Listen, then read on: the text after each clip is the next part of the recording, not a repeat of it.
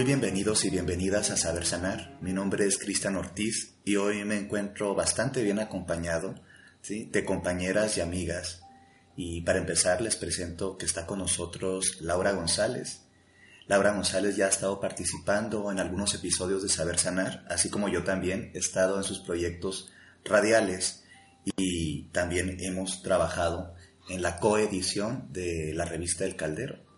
Laura González es eh, ministra en entrenamiento dentro del Circle Sanctuary y también ¿sí? es sacerdotisa de la diosa dentro de la fraternidad de la diosa. Durante los últimos años se ha encargado de difusionar un poquito lo que es la tradición Wicca, la tradición de la diosa y en general promover los espacios para hablar de espiritualidades neopaganas. También cuento con la presencia de la psicóloga Minerva Jara, ella es facilitadora de círculos de mujeres, así como psicoterapeuta con perspectiva de género. Ella tiene un proyecto llamado Luna Azul con otras compañeras, en lo cual, aparte de tener un programa de radio, ayudan a mujeres a integrarse eh, de forma psíquica, de forma espiritual a través de círculos de mujeres. Y hoy tenemos a estas invitadas porque vamos a hablar de un tema un tanto estridente, que es el abuso espiritual. Eh, antes que nada, colega, muchísimas gracias por invitarme. Ya hacía rato que no eh, estaba como parte de Saber Sanar y como siempre es un gustazo estar contigo y ahora compartiendo con también la compañera Minerva. Qué, qué lujo y qué gustazo. Muchas gracias por la invitación. Gracias a ti, Laura, por, por responder al llamado y aunque estamos en la distancia, siempre estamos cerquita haciendo nuestros trabajos. Minerva, muchas gracias por, por estar en este espacio. Gracias a ustedes por tomarme en cuenta para eh, compartir y participar. Eh, yo estoy encantada de estar con ustedes. Muchas gracias, es, es mutuo, es mutuo.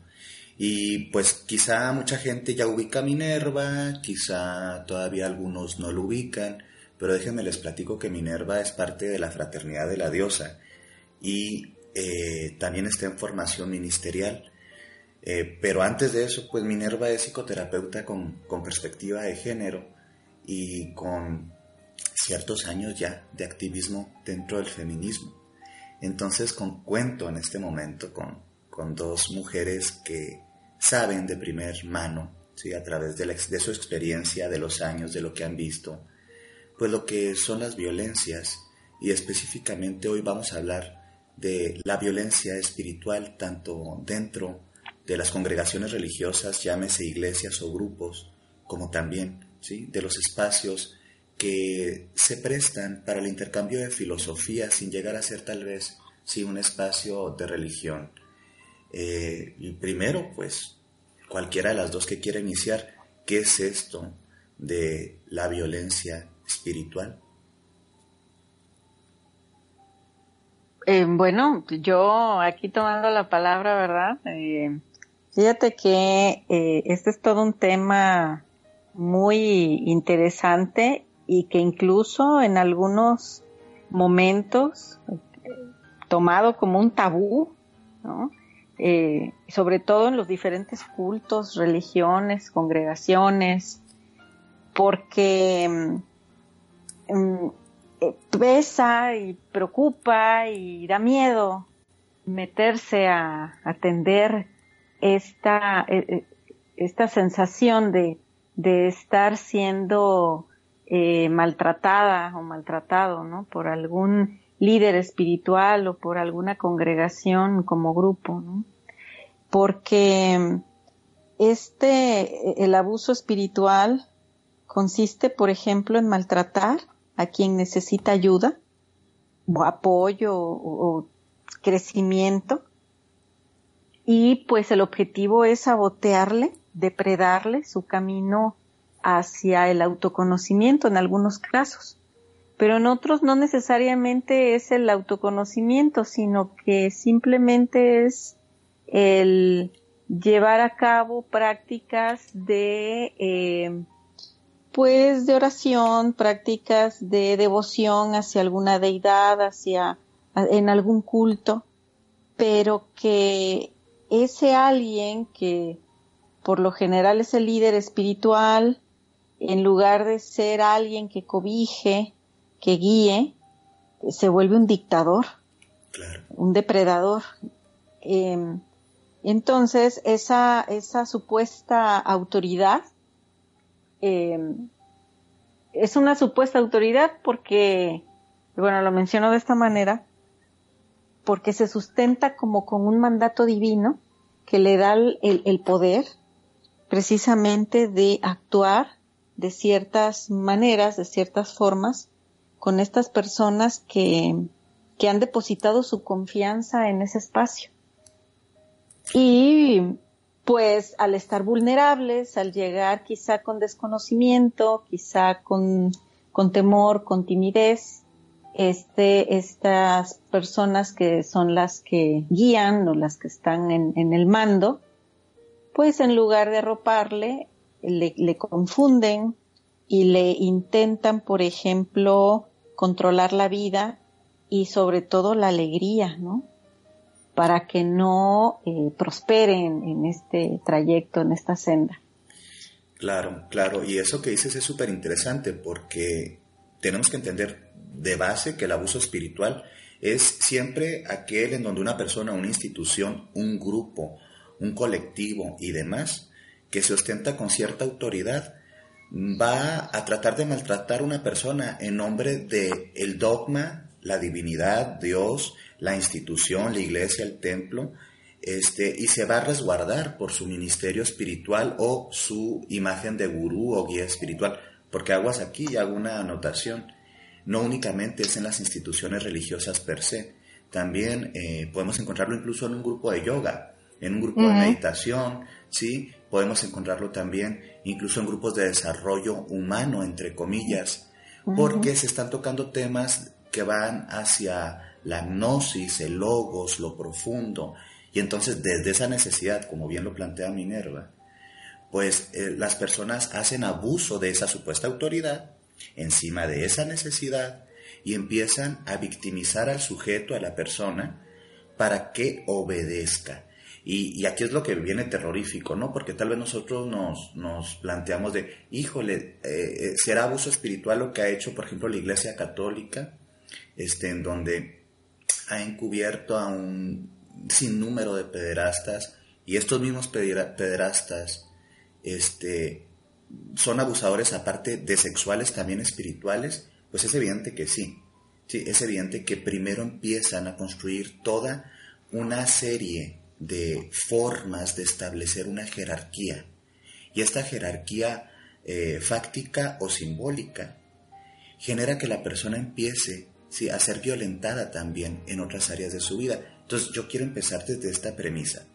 En el abuso espiritual esta autoridad que puede ser laica, religiosa, filosófica, ¿sí? etc., etc., va a acceder a violentar a las personas en otros niveles. Porque tal vez escuchas abuso espiritual y crees que haya de ser algo energético, etérico, algo sutil. No, no es sutil, porque puede impactar en el cuerpo, en la sexualidad, en la billetera de las personas. Claro. Laura, ¿tú cómo ves este tema para, ir entrándole del abuso espiritual? Híjole, colega, pues está sumamente eh, terrorífico porque, a ver, partir desde un lugar, ¿no? Eh, lo hemos visto, por ejemplo, el muy eh, famoso caso de la cientología, donde están en pirámide, ¿verdad? En una pirámide donde supuestamente vas a acceder al siguiente nivel y vas a acceder al siguiente nivel y vas a acceder al siguiente nivel. Y entonces es una carrera que nunca termina. Nunca se te entrega la libertad, nunca se te entrega el nivel más alto, nunca llegas a complacer a aquellos que están arriba, ¿no? Entonces, eh, así como fue, ha sido tan famoso el escándalo de esa religión, como han sido famosos eh, los escándalos de, de la de los abusos sexuales en, las iglesias católicas y cristianas. Em, y uno piensa, bueno, pero eso nada más se va a dar allá, ¿no? eh, nosotros como neopaganos, o hablo en primera persona como neopagana, eh, pensar, no, nosotros sí tenemos respeto al cuerpo, a la diversidad, a la tierra. No, no, no, es que el abuso se da en todos los lugares y em, sobre todo yo pienso que en el neopaganismo como no tenemos una regulación per se, no hay un, no hay una organización tipo, no hay un papa, no hay un Vaticano, no hay unas leyes o eh, bulas papales. Eh, aquí como que todos estamos como sin sentido, ¿verdad?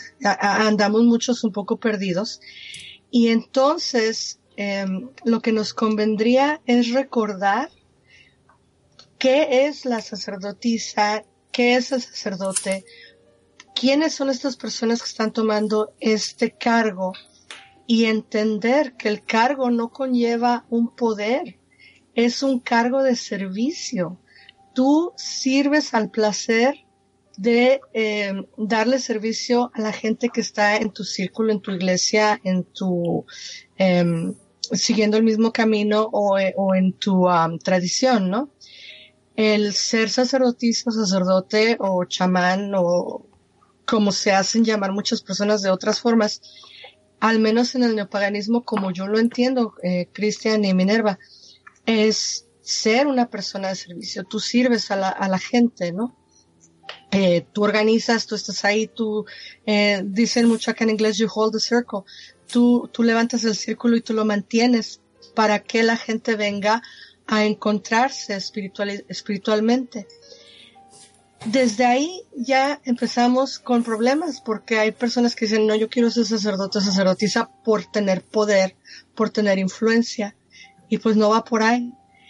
Y luego entender, llegar a tener el entendimiento de que la gente que está buscando, los buscadores, los famosísimos buscadores que están tratando de encontrar su propia espiritualidad o una manera de expresar su espiritualidad, su conexión con la divinidad, eh, la gran mayoría de las veces van a estar vulnerables, van a venir con nosotros en un estado, em, pues precisamente como dice el nombre Seekers, están buscando, están buscando su casa, están buscando un lugar donde se les abrace y se les dé la bienvenida.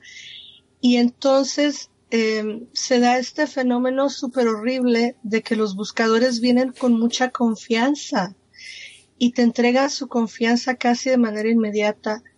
Y desafortunadamente es ahí donde estas personas que son depredantes pues encuentran un caldo de cultivo riquísimo em, y se empiezan a aprovechar precisamente de la vulnerabilidad y del hambre de fe de, estas personas. Y obviamente pues tengo mucho más que decir, pero casi como apertura pues por ahí lo veo yo, ¿no? Desde ese lugar. Totalmente, Laura.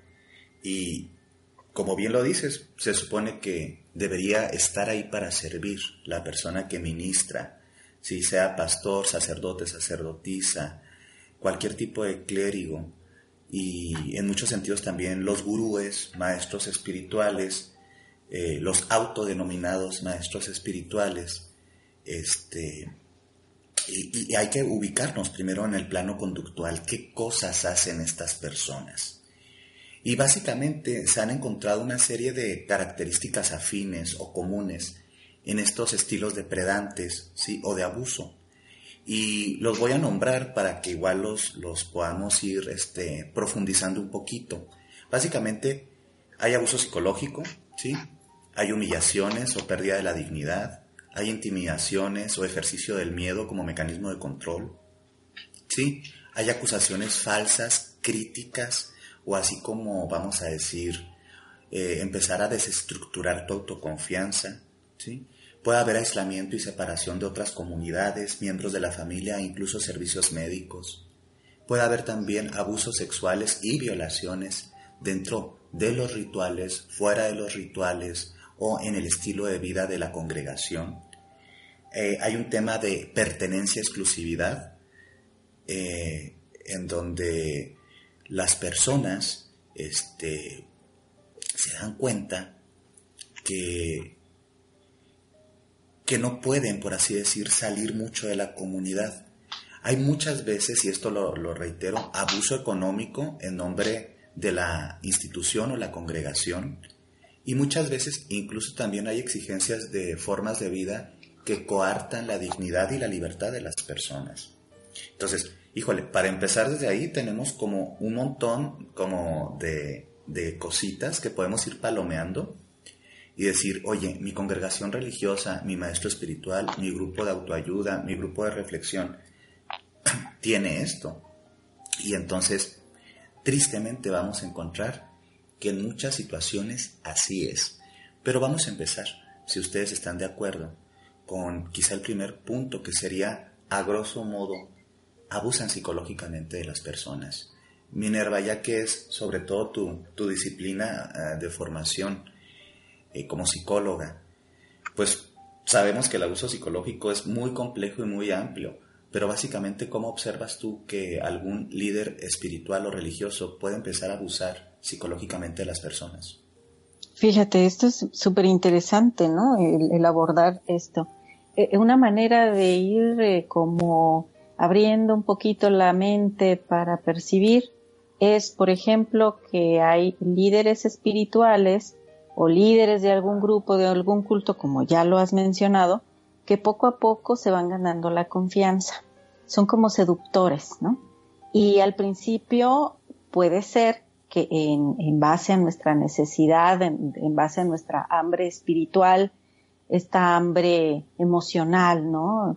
Eh, pues nos parezca muy bonito que esta persona o estas personas pues nos abran las puertas de su espacio, que, que nos presenten con la gente de, de ahí. Y cuando traemos esta necesidad emocional tan fuerte, aunque veamos ciertas señales de alerta, como por ejemplo algunas conductas como sospechosas de tanto del líder o de la líder, ¿no? Como de quienes acuden, eh, pues no, no le vamos a hacer caso, porque esta gran necesidad me lleva a, a necesitar precisamente cualquier cosa que me, que me reciba bien, porque eso yo no lo tengo en mi casa, yo no lo tuve. Aquí podríamos hablar, por ejemplo, de la herida infantil, ¿no? Esta herida infantil donde, pues yo vengo de una familia, por ejemplo, en la que, pues un papá ausente, como la tenemos en esta cultura eh, aún, ¿no? Eh, en México, en donde este papá no está, eh, o si está, está en calidad de bulto. Entonces, como no se involucra emocionalmente, pues yo aprendo que no soy importante para él, no soy importante para la autoridad. Una mamá, por ejemplo, que se la pase muy metida en sus asuntos, puede ser que esté deprimida, puede ser que esté demasiado interesada en, en, llamar la atención de, de, su pareja, en este caso del papá de, esta niña, ¿no?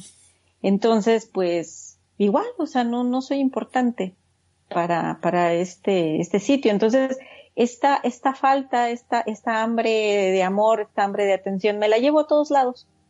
Y justamente, eh, quienes caen en este tipo de agrupaciones con mayor facilidad son las personas con una con un hambre de, apapacho, ¿no? De, que me entiendan.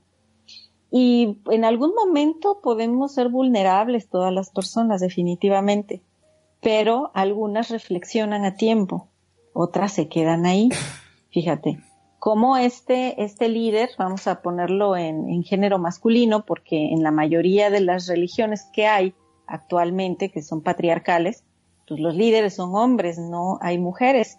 Claro, hay algunas, eh, algunas agrupaciones, como bien lo, lo ha eh, especificado tanto Laura como tú, que, que pues hay mujeres porque son las sacerdotisas, etcétera, pero eh, fíjate que es interesante que en algunos casos o en varios de los casos, detrás de ellas hay una figura masculina.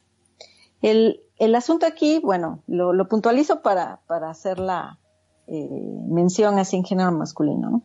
Entonces este, este líder se va, se va ganando la confianza de quienes llegan ahí, eh, les habla bonito, incluso hasta sirven de comer, ¿no? Y, la comida pues tiene toda una simbología. Sea, es igual atrapar el bocado, es lo que recuerda a la, a la teta, ¿no? Al, al, bocado de, yo bebé. Y pues eh, hay toda una como luna de miel, como un encantamiento al principio, pero poco a poco, ya cuando todo está en confianza, cuando pasaron eh, un tiempecito, resulta que incluso hay organizaciones que hasta exigen así con tono de, pues, eh, pues así muy, muy, muy tremendo, ¿no? Muy agresivo eh, que incluso tienen que pagar, por ejemplo, voy a dar un ejemplo, un caso que yo conocí, que no voy a dar nombres, pero exigiendo pagar un clima de dos toneladas para una habitación en donde se hacían reuniones de culto religioso neopagano, pero pues siendo la casa de pues quien lideraba eso, ¿no? Entonces hubo quienes inmediatamente dijeron, sí, ¿cuánto quieres? Entonces iban a ser casi dos mil pesos por cada quien. Independientemente de que sea mucho o sea poco, ese no es el, punto a tratar, sino de que ya daban por hecho en ese momento que la seducción estaba, estaba dada, que el, haber eh, atrapado a sus, a sus presas, pues ya estaban ahí, ¿no? Ya, ya estaban eh, confinadas al, mm, a la sumisión, estaban dispuestas a hacer lo que fuera por, por conservar, por ejemplo, el, eh, eh, pues, el ser bien vistas por, por el líder. En este caso, como en otras agrupaciones y en algunas religiones, pues e, el creyente o la creyente debe hacer méritos, ¿no?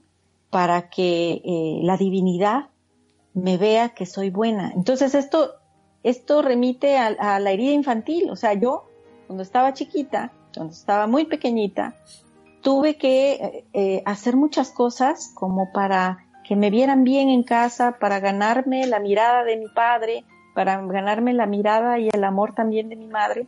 Y resulta que no lo logré. Entonces, esto me lo llevo a la vida adulta en algunos casos, en otros casos, bueno, pues una, eh, en una edad más, más, puede ser que no haya llegado yo a la, vida adulta, pero bueno, estoy más grande, ¿no?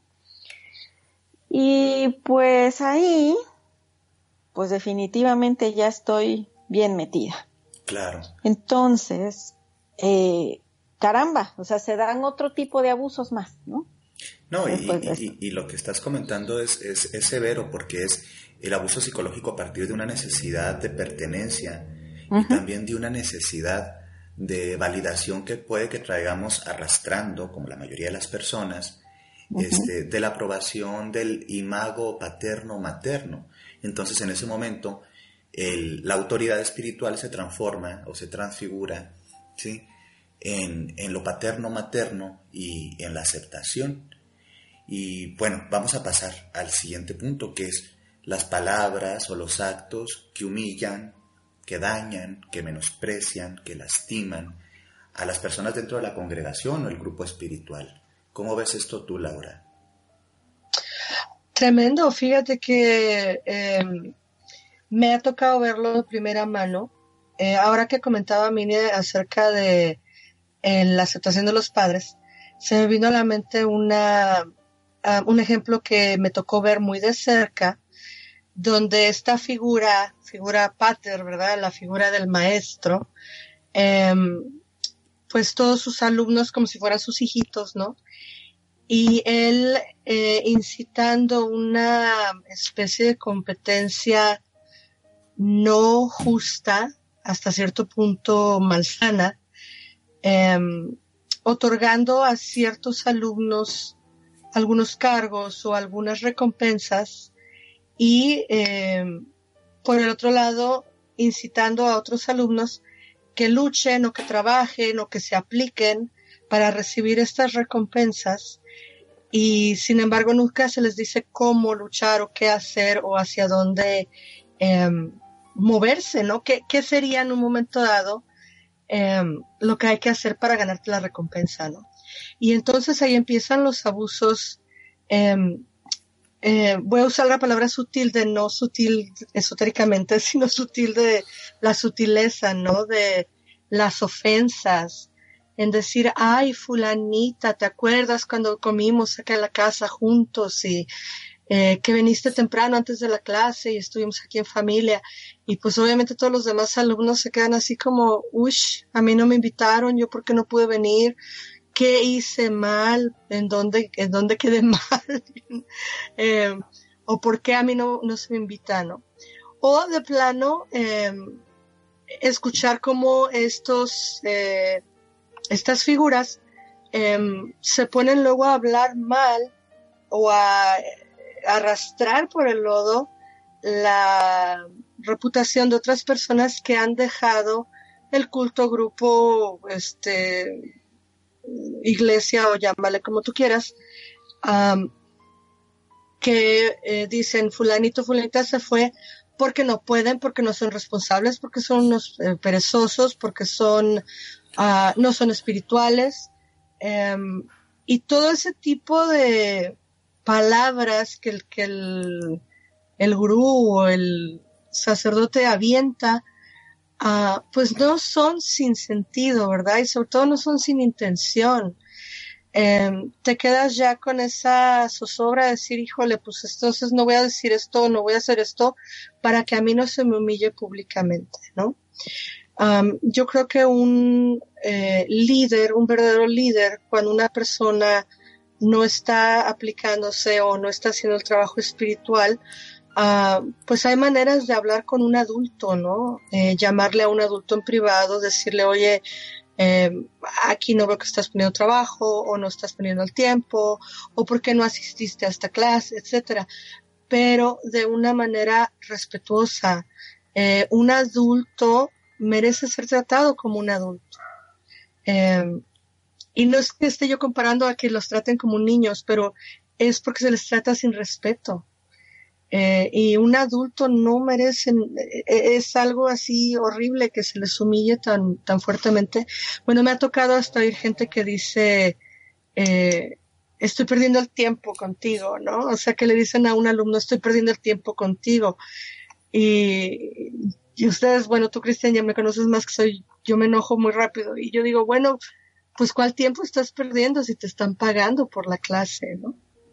Em, es una, una fina línea de, de respeto, ¿no? Yo creo que, que le busco y le busco y regreso a la misma palabra.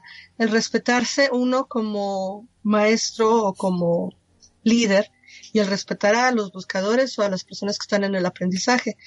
Em, esas comparaciones, por ejemplo, me ha tocado ver en los grupos de yoga, donde supuestamente son de eh, respeto y apertura a los diversos tamaños y a los diversos cuerpos y em, se hace eh, siempre mucho aprecio y mucho halago a los cuerpos hegemónicamente em, eh, más em, cercanos al ideal y cuando una persona no se acerca a ese ideal, pues se le ignora, ¿no? Y también ese, desde ese lugar, desde esa hambre de estar, de pertenecer, de ser, pues no te están diciendo nada malo, pero te están dando, te están eh, em, quitando algo que se le da a los demás, pero a ti no te lo dan. Acá en Estados Unidos dicen backhanded compliment, o sea, como que un, un halago, pero desde la parte chueca de la mano, ¿no? claro, que, que finalmente esto representa un doble vínculo en donde generalmente por un lado te están diciendo sí qué bonito que eres parte de nosotros, pero no eres totalmente adecuado, así que tienes que ganártelo, ganártelo, ganártelo, y entonces hay confusión, entonces como hay confusión, te equivocas y en esa equivocación hay alguna serie de castigos, ¿sí? O de actos intimidantes o humillantes que generan un tipo de mensaje a que los otros no deben de caer en tus problemas, en, esto que tú fallaste. Y esto va muy ligado al siguiente punto, que es la intimidación. ¿sí? Te tienes que someter a la autoridad, te tienes que someter a la cabeza de culto, de religión, de filosofía, de grupo de estudio. Y casi casi perder el pensamiento crítico y transformarse en un grupo altamente dogmático. La intimidación es un mecanismo muy típico sobre todo dentro de las tradiciones, religiones hegemónico-patriarcales, en donde el mal la representación demoníaca o todo aquello malo que tiene que ver con la conducta y los sentires, pues te provoca miedo, entonces tienes que alejarte de eso y buscar nada más la estructura que te plantea la religión o, el, grupo espiritual. Y empiezan a intimidarte de formas sutiles con ideas que pueden ser de que pecado, de culpa o demás, pero también en intimidaciones eh, muy fácticas, en donde incluso las personas pueden ser castigadas públicamente, este, nombradas de formas inadecuadas. Y todo esto tiene que ver con el punto que sigue ahora, que es el control sobre las personas dentro del grupo espiritual. Que esto es una característica del sectarismo.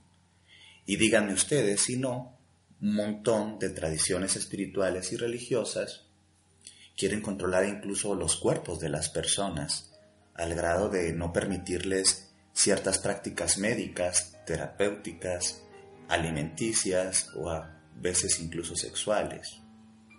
El control irracional, ¿cómo la ven? Eh, muy claro, muy, muy claro, porque em, estamos en el siglo XXI, ¿no? Y estamos en la época de, la, de los medios de comunicación y de las redes sociales. A mí me ha tocado ver cómo eh, hasta por medio de las redes sociales se le controla a la gente es increíble la capacidad, el hambre que tenemos de pertenecer y en lo que podemos caer em, por ser parte de, ¿no? Em, un caso, no todos, aclaro, no estoy en contra del veganismo, no estoy, ah, yo soy de que cada quien haga lo que ame y coma lo que quiera. Eh, pero, por ejemplo, me ha tocado ver, ¿no? Gente que se dice ser espiritual neopagana y que por su elección, que es muy válida, son veganos, y, pero se la pasan atacando a todas las demás personas que no sean veganas, ¿no? O incluso dentro del grupo no es un requisito per se, pero de veladas maneras se está siempre criticando a las personas que, que no son veganas, ¿no? Em, y ese monitoreo sutil que se hace a través de las redes sociales es una cosa que, perdónenme por el usar la palabra, pero a mí me causa asco es, es asqueante que eh, te estén controlando, ¿no? Por, por medio de las redes sociales, que te estén checando, que estén viendo, es, es un control horrible. Totalmente. Y, con eso pasamos, tal vez para ir, tratar de cubrir un poquito más el contenido, eh, a lo que es bárbaro y lo vemos en algunas comunidades que separan familias, que separan familias de forma directa o de forma sutil, que es el aislamiento, ¿sí? El aislamiento y la separación familiar, o de amigos, o de grupos, porque ellos no son de tu mismo camino espiritual y no te debes de casar con esa persona, o no debes ser amigo de esa persona. ¿Cómo ves este punto, Minerva? Sí, pues esa es eh, parte de eh, lo medular de ya la, el control, ¿no? Cuando ya hemos eh, caído por completo, pues muy fácilmente nos pueden dictar incluso las maneras de amar, las maneras de, sentir, las maneras de, eh, de actuar en general. Y pues una de estas, así como lo estás diciendo, pues es con quién me debo de relacionar y con quién no.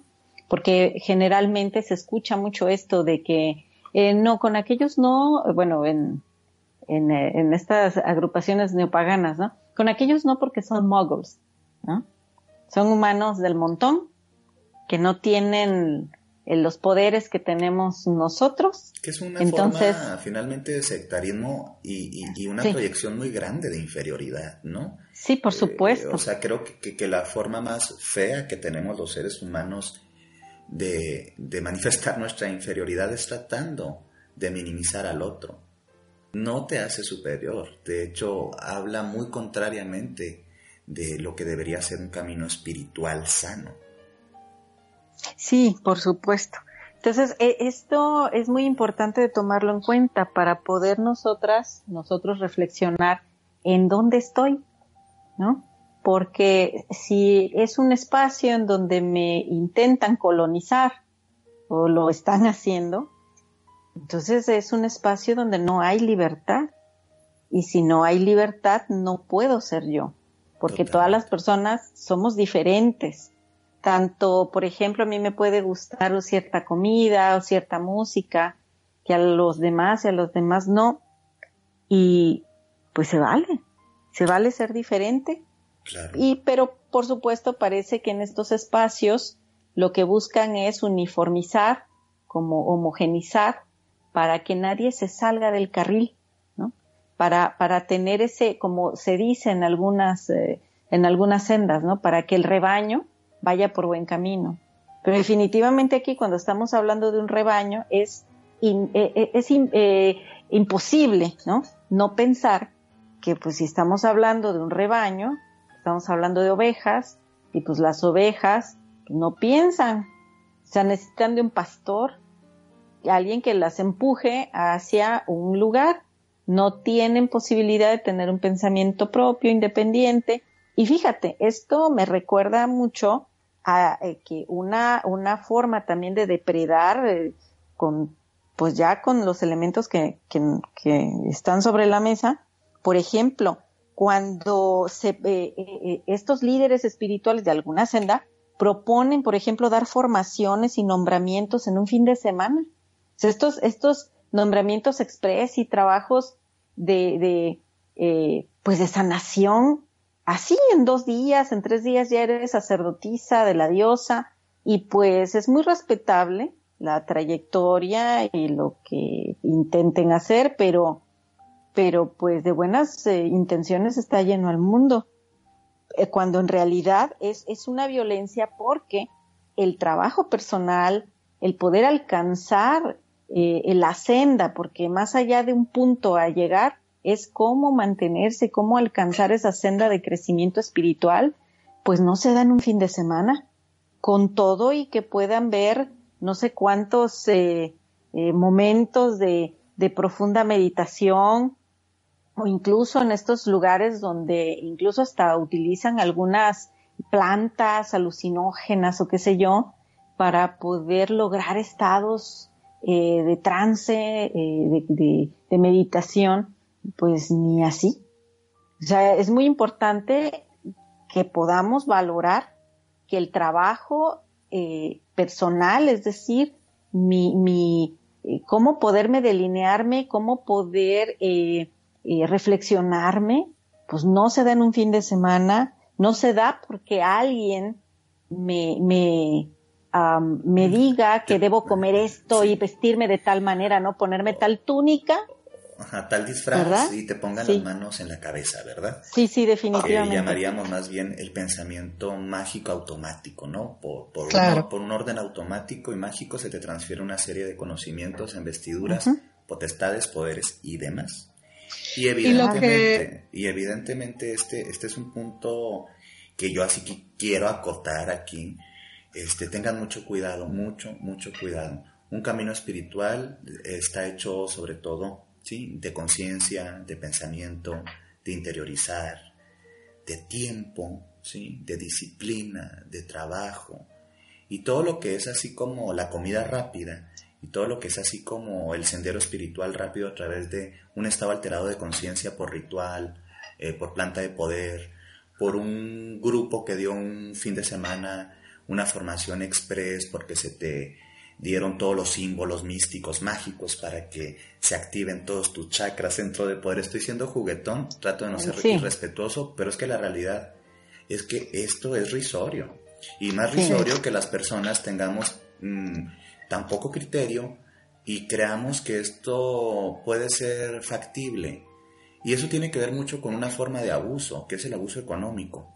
Definitivamente. Eh, prácticamente todas las tradiciones, bueno, hay que entender que vivimos en un mundo capitalista, se necesita el dinero para moverse, está muy bien, bla, bla, bla. Pero no es lo mismo que una persona se forme, ¿sí? A partir de una serie de ministerios, sí, que implican estudio, que implican compartimento, que implican reflexión, que implica preguntarse cosas, a tomarse un fin de semana con ocho horas un sábado y seis el domingo, y porque pagaste una gran cantidad de dinero te nombren de cierta forma. Esto pasa mucho en lo que llamaríamos la nueva era y las religiones que no son hegemónicas. Pero también pasa dentro de las hegemónicas a través de sanaciones de fin de semana con tal divinidad o tal figura santa. Y, a veces aquí caemos tanto en el abuso económico como terapéutico, porque la religión no es terapia. Y no todas las personas religiosas están formadas en terapia, en psicoterapia, en psiquiatría, en medicina. Y esto va muy interconectado el abuso espiritual, el abuso económico, ¿sí? y el abuso terapéutico o la eh, suplantar la praxis clínica de un especialista. Hay incluso instituciones religiosas que tienen sus propios especialistas dentro de ministerios que se espera que primero estén formados de forma universitaria, académica, y posteriormente tengan un enfoque de atención a esta comunidad religiosa. Y eso está muy bien. Pero cuando se está, eh, se está quitando eh, la, práctica real terapéutico-clínica y simplemente porque eres un gurú o eres un líder o una sacerdotisa, pues tú puedes sanar a través de poner las manos en las personas, llevarlos a una vida pasada en media hora o hacer una reflexión pacheca con un oráculo o una canalización. Y mira que yo tengo muchos años estudiando este tipo de fenómenos, practicando algunos, y te puedo decir eh, al menos en mi experiencia, eso no funciona así. O sea, estas son experiencias de exploración interior y no sustituyen un trabajo terapéutico o médico. Sí, por supuesto. Es que, por ejemplo, aquí intervienen estas dos partes, ¿no? De quien está depredando, quien sabe que, por supuesto, que las personas no van a lograr eh, una, una eh, profundización en, en su trabajo interior eh, y, que, y que es como muy a propósito, ¿no? Como se está dejando, se está poniendo de pechito, pues bueno, pues aquí es momento de, pues de obtener una ganancia y generalmente es económica, en el, en lo menos dañino, ¿no? Ahora bien, la otra parte, la otra parte busca simplificar el camino. Es como, por ejemplo, aprender a, a bailar como los bailarines, ¿no? De Madonna, pues en un fin de semana, cuando ellos llevan un entrenamiento de años, incluso de hacer gimnasio, de hacer una serie de, dieta incluso, y de practicar y practicar hasta llevar, llegar a esa calidad, ¿no? A esa, a esa eh, forma que parece muy fácil de, de hacer las cosas. Pero en realidad es que han, han obtenido eh, que ese, ese, esa técnica la, la han convertido en un arte.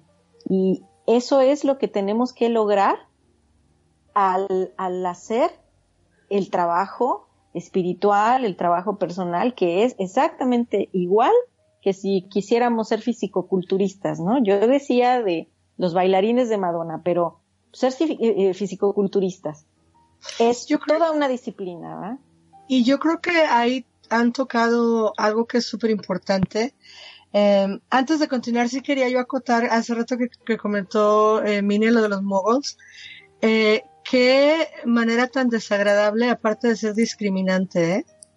A mí, por ejemplo, mi marido que no es brujo ni neopagano ni nada de eso, que se supone que no le deba de hablar porque es mogo, ay, no me, me enerva ese, es, este, comentarito, es bastante hasta infantil, ¿no? Me, habla de, un tipo de sectarismo muy enraizado, incluso, bueno, pues en esta, en esta novela ficción, ¿no? Eh, que, casi, casi, bueno, no, no es casi, es pueril. Y tenemos que ser cuidadosos, pero así como hay en estas este, tradiciones, estas formas de estigmatizar, en otras también las hay. Eh, me topo cotidianamente que hay personas dentro de ministerios religiosos que se supone que pasaron por cierta formación eh, en seminarios, ¿sí? O a veces incluso en casa de estudios, donde nos pueden llegar a discriminar, hablo, hablo a título personal, porque dicen es que lo que tú haces no es religión, ¿sí? O no es una religión buena, o es inspirada por el mal o por el diablo y también es una puerilidad, es una falta de visión este, que, evidentemente no, no, no es interreligiosa, que evidentemente no es transcultural, que evidentemente no entiende los fenómenos sociales e históricos y se casa con un dogmatismo que supuestamente nos puede dar un tipo de autoridad para minimizar, burlarnos y creernos superiores a otras personas. Y esto es algo típico que se utiliza en el abuso espiritual. Dentro de los grupos se les hace sentir momentáneamente, ¿sí? Esta superioridad moral, religiosa, espiritual, que los demás no tienen y nosotros sí. Dicho de una forma este, general, nosotros somos el pueblo elegido. Y como pueblo elegido, grupo elegido, sabios elegidos, este, místicos elegidos, podemos vilipendiar, burlarnos o incluso, aquí viene la cosa terrorífica, destruir a otras personas, que es la forma en la que se ha colonizado ¿sí? gran parte del mundo, que es el abuso espiritual y la invalidación o demonización de otros cultos. Así es. Y, el, algo que, un segundito, algo que antes de que se me vaya la idea, porque Minerva lo tocaste muy bien el, el caso de la, de la disciplina, ¿no? Eh, yo con mi colega Cristian muchas veces hemos hecho el juego de que nos dice la gente dónde me tomo la pastilla para ser bruja, ¿no? O quién me da la pastillita para ser este sanadora. Y como bien dices, lleva tiempo, lleva preparación, lleva disciplina. Ojo, mucho cuidado con entender la diferencia entre la disciplina y el abuso autoritario y hasta algunas veces uh, violento. Y fíjate que me gustaría también acotar de lo que hablaba Minerva hace un rato acerca de la disciplina, porque es muy importante que sepamos diferenciar entre lo que es la disciplina en el trabajo espiritual personal y lo que es un tipo de abuso también donde estos gurúes o maestros eh, disfrazan el abuso precisamente de disciplina, ¿no? Y que incluso me ha tocado eh, saber de que utilizan esa palabra, ¿no? De que hay que disciplinar al alumno. Y son nuevamente eh, un cierto tipo de abuso no violentamente en el cuerpo, pero sí es una es un abuso, ¿no? Tienes que practicar más o te tienes que este pasarte en ayunas tres días para que puedas encontrar el eh, karma, la iluminación, etcétera, etcétera. Pues no, o sea, cualquier cosa que atente contra tu cuerpo no puede estar, en, desde mi opinión, no puede estar en concordancia con el crecimiento de tu espíritu. O sea, no puedes abusar tu cuerpo para que crezca tu espíritu. A mí se me hace una completa y eh, absoluta discordancia y es abuso. Ahí yo lo veo claramente como un abuso de autoridad. Adelante, Cris. Híjole, y lo que estás hablando precisamente gira tal vez al tipo de violencia más espantosa dentro de estos grupos y en general, ¿sí? hacia la humanidad, que es los abusos físicos y sexuales a, los cuales pueden ser sometidas las personas y que provocan un gran, gran, gran dolor, ¿sí?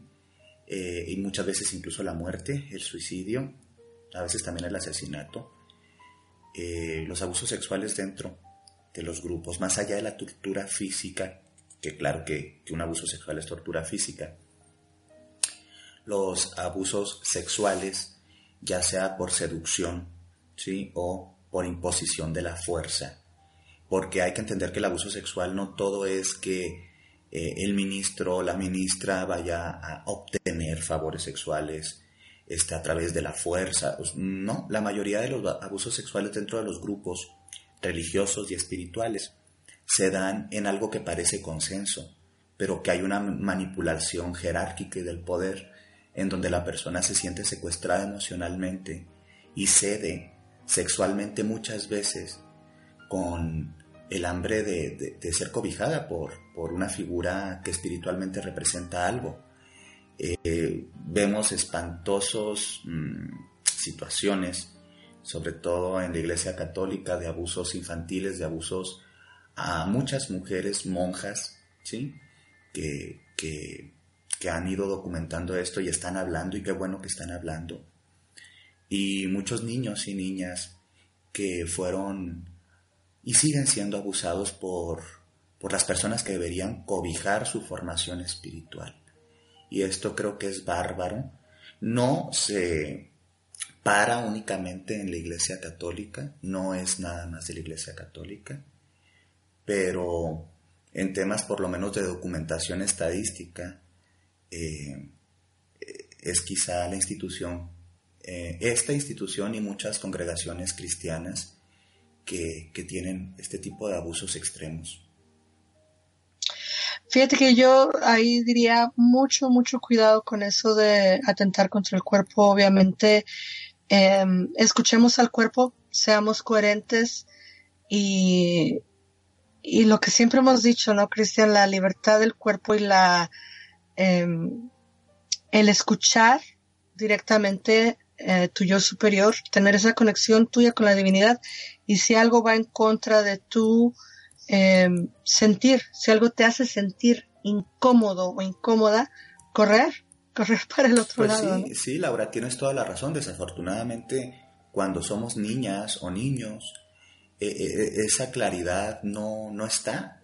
De hecho, en muchos adultos no está. Y más cuando vienes de una formación eh, religiosa que es puritana, que es, que es exófoba, ¿sí? que, que, niega el, que niega el cuerpo, ¿sí? que niega la diversidad sexual. La realidad es que los niños no pueden escuchar ese yo si, si, si Diosa sabe que siendo adultos pasan tantas cosas. Imagínense una niñita, un niñito que tiene puestos los ojos en, en una construcción religiosa que termina violándolo.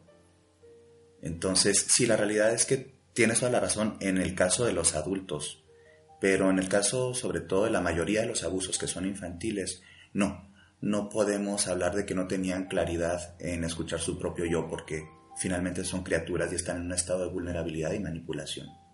Por supuesto. Y sí, precisamente me refería a, a las personas adultas, ¿no? Obvio. Bueno, y fíjense aquí algo muy importante de señalar. La violencia en general, cualquier tipo de violencia, fragmenta el cuerpo, fragmenta los cuerpos. Y cuando estamos ante un hecho de violencia, eh, muchas veces la mente se defiende no, no interpretándolo como tal, pero el cuerpo siente. Entonces, cuando sentimos nuestro cuerpo como fragmentado, en esa sensación extraña de que no sé qué pasó, pero hay algo que no me gusta, es importante eh, ponerle atención porque cuando hemos sido niñas, niños con hambre de amor, con hambre de atención, aprendemos a no sentir nuestro cuerpo, precisamente porque eh, no existimos, aprendemos a no existir. Entonces, la principal existencia para un niño o una niña, pues es la física.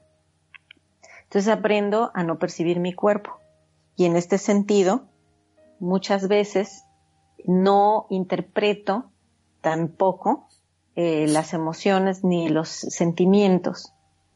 ¿eh? Entonces, cuando pasa algo, tanto me cuesta trabajo sentir mi cuerpo, pero también me, me, cuesta y no logro interpretar lo que está sucediendo.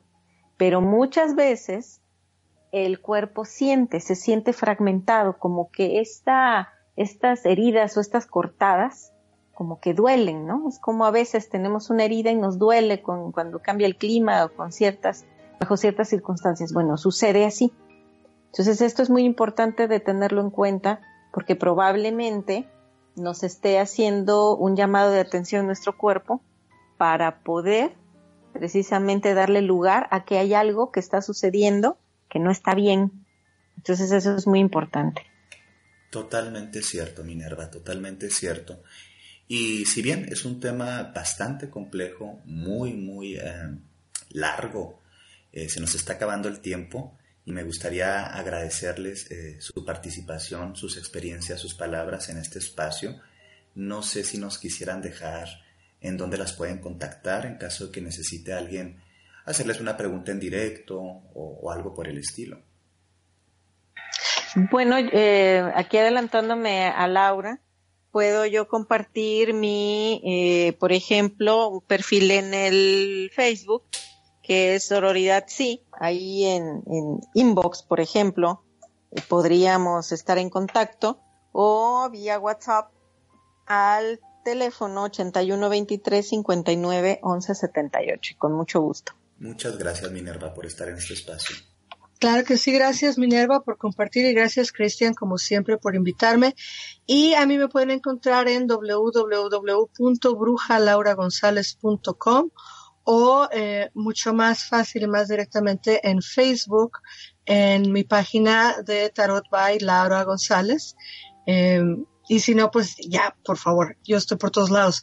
Eh, podcast y eh, Instagram también Magia Cerati. Y como siempre, muchísimas gracias, eh, Cristian, por invitarnos y por tratar este tema que es tan, tan, tan importante. Muchas gracias a ti, Laura. Gracias por este espacio.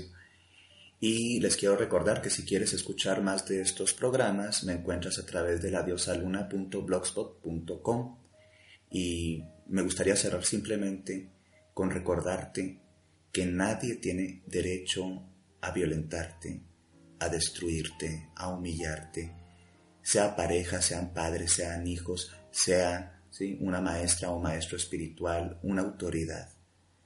Un espacio espiritual debe proveer de contención, de amor, de dignidad, de respeto, de autorreflexión.